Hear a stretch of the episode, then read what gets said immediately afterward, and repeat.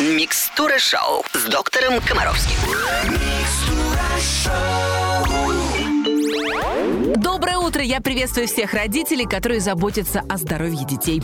В студии Алена Бородина и наш любимый детский врач Евгений Олегович Комаровский. Здравствуйте. Приветствую вас, слушатели русского радио. Давайте начинать. Итак, первый вопрос от Влады из Усть-Илимска, мамы Верочки, которой недавно исполнился годик. Подскажите, пожалуйста, нужна ли годовалому ребенку подушка? Если да, то какая?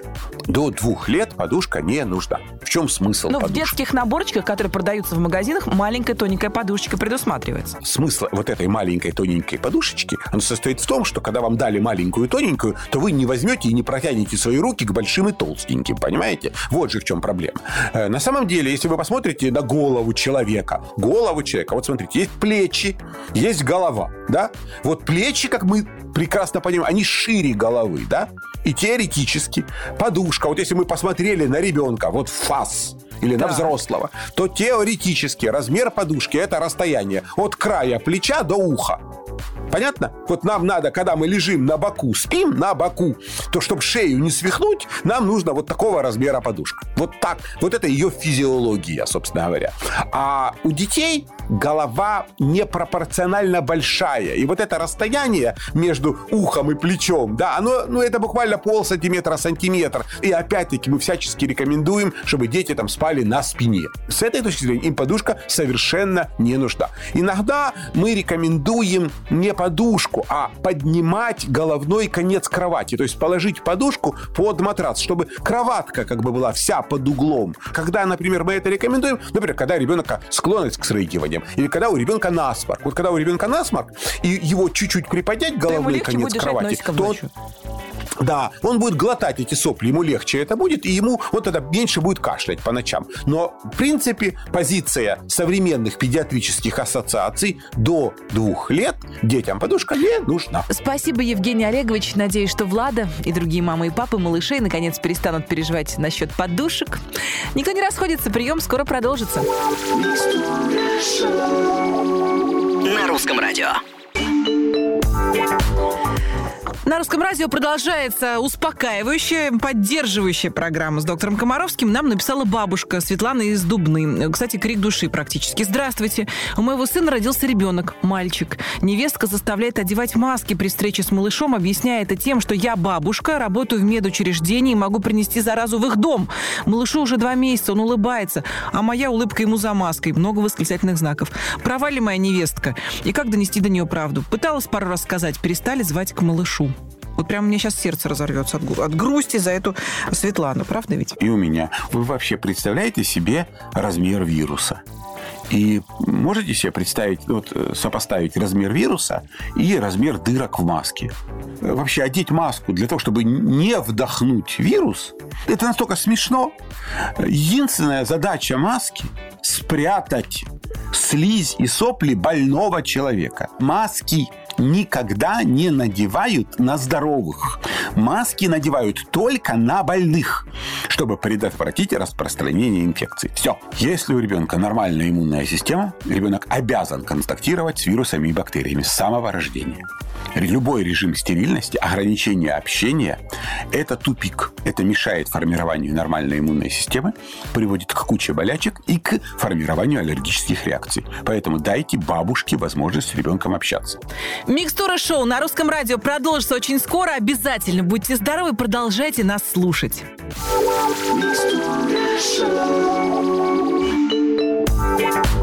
Ведет доктор Комаровский. Это русское радио и программа «Микстура шоу». На русское радио написала наша слушательница Оксана из Зарайска.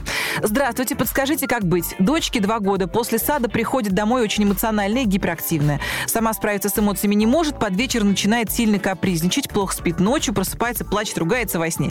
Вечером стараемся играть в спокойные игры, книжки читать, ванны принимать не помогает. Как быть? Можно ли в таком возрасте давать какие-то препараты? Э, настаиваю на том, что в двухлетнем возрасте возрасте ни о какой волшебной таблетки для сна, для успокоения речь не идет в принципе. Любые советы, они лежат исключительно в плане каких-то изменений образа жизни. Что мы можем сделать? Ну вот есть данность. Ребенок что-то там делает в детском саду, приходит вечером домой, перевозбужденный и так далее, и так далее. Нам не получается в два часа этого двухлетнего ребенка уложить спокойно спать. Все, что мы можем сделать, это изменить алгоритм наших действий после детского сада. А что мы можем сделать? А, больше погулять на свежем воздухе перед сном, да? Или прийти из детского сада домой, может быть, покушать, а потом взять и пойти всей семьей погулять на свежем воздухе, да? А потом прийти, уставшие, подмерзшие, там, и э, принять теплый душ, поужинать сытно и лечь спать. Да? То есть мы все, что, видимо, можем, это менять образ жизни, режим гуляния, объем еды и э, выбирать игры. То есть э, время провождения дома. И только вы сами можете определить, что вашего ребенка возбуждает, что успокаивает, после каких ваших действий он успокоится. Главное, на что я хотел бы обратить ваше внимание, перед сном не надо, конечно же, эмоциональных игр, не надо злоупотреблять с, э, очень сладкой едой, это может влиять на глубину сна также, да, и, конечно же, свежий воздух – это здорово. Поэтому вот на этом прошу вас сфокусировать ваше внимание и проводить эксперименты. Про врачей и таблетки в данной ситуации надо забыть. Забыть, как страшный сон. Это «Микстура шоу» на русском радио. Мы продолжим буквально через несколько минут. Микстура шоу. «Русское радио». Здесь продолжается программа для родителей, которым важно, чтобы дети были здоровы. Нам тоже это очень важно. С Евгением Олеговичем следующий вопрос от Елены из Краснодара. Здравствуйте. Дочери 4 года постоянно жалуются на то, что болит животик, показывает на область в районе пупка. И что болит под ребрами, показывает на область груди слева. Какие можно сделать анализы, какие заболевания могут сигнализироваться такими симптомами? Спасибо. Боли в области пупа – это самый безопасный вариант боли. Это, как правило, боли, связанные с несвоевременным опорожнением кишечника. И, как правило, там сто лет назад любая мама в такой ситуации говорила «марш на горшок». Это была классика, от которой современные мамы ушли почему-то. И теперь у нас, когда болит живот, то первое почему-то, что считают надо сделать, это пойти и сдать анализ кала на дисбактериоз, над чем весь мир потом смеется. Поэтому, тем не менее, э, главное, что вы должны сами у себя спросить, а, когда эта боль возникает? Как часто? С какой предварительной едой она связана? А когда вы ходили на горшок? А пытались ли мы повлиять на тему запоров? Потому что, как правило, если у ребенка нет запоров, то боли возле пупа встречаются крайне редко. Боли в подреберье, как правило, все-таки связано с активными физическими нагрузками.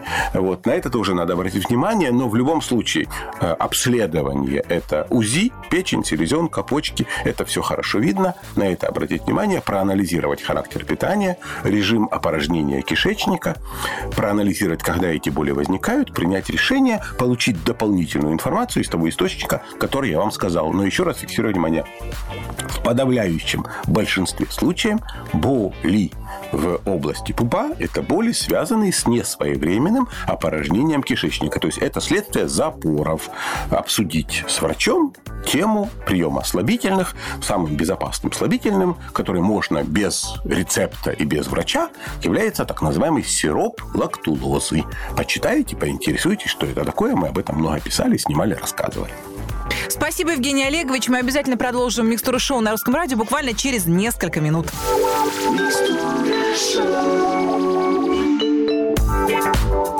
Это «Микстура шоу» на русском радио с доктором Комаровским. Здесь даже самые беспокойные родители получают ответы на свои а, волнительные вопросы. На русское радио написала Юлия из Краснодара. Здравствуйте, у меня ребенку 10 лет, мальчик, рост 153, вес 35 килограммов. Вот переживаю, что рост выше нормы, а вес ниже нормы. Подскажите, какие анализы сдать? Первое, что вы обязательно должны сделать, найти папу этого ребенка, взять его за руку и вместе подойти к зеркалу. Посмотреть, оценить размеры, кто у вас там толстый, худой. Э, это первое. Второе, очень важное, попытаться э, через бабушку или через какие-то семейные архивы поискать фотографии папы и мамы в этом возрасте. и посмотреть, на кого он похож. Если вы видите сходство, что вас должно утешить, то у вас, в принципе, не должно быть повода для волнений. Это раз. Э, вы, конечно же, можете обратиться в лабораторию, сдать э, анализы на уровень гормона роста. Хотя то, что вы описываете, меня совершенно не тревожит. Речь идет об индивидуальных особенностях конкретного ребенка. Я хотел бы обратить ваше внимание на следующее. Когда у человека есть реальные проблемы, то жалобы мамы не сводятся к констатации того, что рост правильный, а вес неправильный. Всегда возникают конкретные жалобы на какие-то боли, на боли в ногах, на деформацию костей, на проблемы, связанные с гормональным обменом, там, на проблемы с волосами, с кожей, с лимфоузлами, на когда он там плохо ест или жалуется на какие-то боли, то мама, которая пишет письмо на радио, она начинает именно с жалоб. И только потом заканчивает тем, что говорит, вот, нормы не такие, как у нас, и так далее, и так далее. То есть цифры интересуют в последнюю очередь. Реальные жалобы в первую. Поскольку цифры вас волнуют, а реальные жалобы э, не волнуют, то есть их нет просто, я рекомендую вам перестать измерять ребенка и идти к папе. Там тоже есть что померить, чем заняться. Займитесь папой. Это очень полезно для здоровья семьи, чего я вам искренне желаю. Расслабьтесь, наслаждайтесь. Все у вас хорошо. Спасибо большое, доктор. Э, Евгений Олегович, мы обязательно продолжим с вами очень скоро наш любимый детский вопрос. Как всегда, по субботам Евгений Олегович Комаровский обсуждает тему недели. Один из тех вопросов, которые ему задают чаще других. Вопрос недели. Сегодня на повестке дня витамин D. Евгений Олегович, Ваш выход? Ну, в течение, наверное, последних 20 лет в медицинской науке произошло куча изменений, связанных с отношением к витамину D. Ну, для начала давайте напомним, что это такое. Да? Витамин D – это витамин, который прежде всего регулирует в организме обмен кальция и фосфора. То есть это при недостатке витамина D возникает болезнь, которая называется рахит. Ну, рахит – это неправильно формируются кости, они кривые, они болят, возникает куча проблем с почками и так далее, и так далее. Как правило, рахит возникает тогда, когда нет витамина D. Когда нет витамина D э, тогда, когда негде его взять. А где он берется?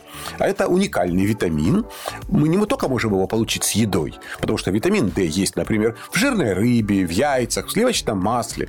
Витамин D еще и может вырабатываться в коже под воздействием солнечных лучей. Да? То есть, с одной стороны, если мы загораем, гуляем на солнышке, витамин D вырабатывается. Но тут возникает страшная проблема. Она звучит так, что оказывается тогда, что было достаточное количество витамина D, надо гулять на солнышке, казалось бы. Но врачи всего мира говорят, загорать вредно.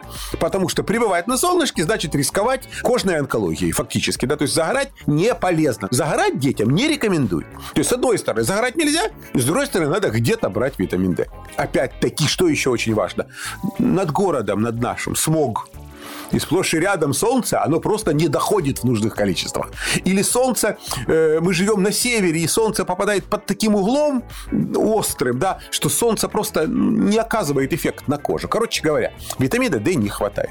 И как выяснилось в последние годы, дефицит витамина D – это не только проблема детей, это глобальная проблема всего человечества. И на сегодня оказалось, что витамин D играет огромную роль в гормональном обмене человека, что дефицит витамина D Привет! Достоверно увеличивает вероятность онкологии, связанной с работой половых желез. Дефицит витамина D провоцирует рак простаты, рак яичников. То есть на сегодня считается, что кушать витамин D э, взрослому мужику чуть ли не более надо даже, чем ребенку. На это я обращаю внимание ну, просто на то, что в это время, э, когда мы уже почти полгода без солнца реального, да, прием препаратов витаминов D, прием продуктов, обогащенных витамин D, э, и прием препаратов кальция, который нужен для того, чтобы витамин D усваивался нормально или действовал нормально, это очень важно. Фиксирую на этом внимание. Ну что ж, еще несколько понятных ответов от доктора Комаровского в «Микстуры шоу». Ровно через неделю мы снова будем мучить Евгения Олеговича своими вопросами, потому что нам очень-очень хочется, чтобы наши детки были здоровы. Я, Алена Бородина, благодарю доктора Комаровского за уверенность, которую получают даже самые беспокойные родители. Евгений Олегович, до встречи. До свидания. Будьте здоровы. До скорых встреч. С понедельника по пятницу слушайте на русском радио мини-версию микстура шоу «15 капель». Один вопрос, один ответ. Счастливы и будьте здоровы. Все лучшее Детям